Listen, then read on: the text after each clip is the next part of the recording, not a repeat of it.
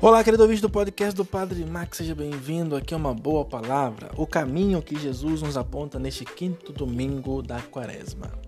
O caminho que Jesus aponta aos homens é o caminho de amor radical, dom da vida, da entrega total a Deus e aos irmãos. Este caminho pode parecer por vezes um caminho de fracasso, de cruz pode ser um caminho que nos coloca à margem desses valores que o mundo admira e consagra.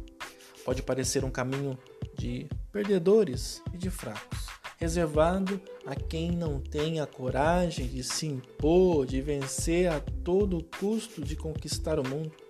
No entanto, Jesus garante-nos a vida plena e definitiva, nasce do dom de si mesmo, do serviço simples e humilde prestado aos irmãos, sobretudo aos pequenos e aos pobres, da disponibilidade para nos esquecermos de nós próprios, para irmos ao encontro das necessidades dos outros, da capacidade para nos solidarizarmos com os irmãos que sofrem, da coragem com que enfrentamos tudo aquilo que gera sofrimento e morte.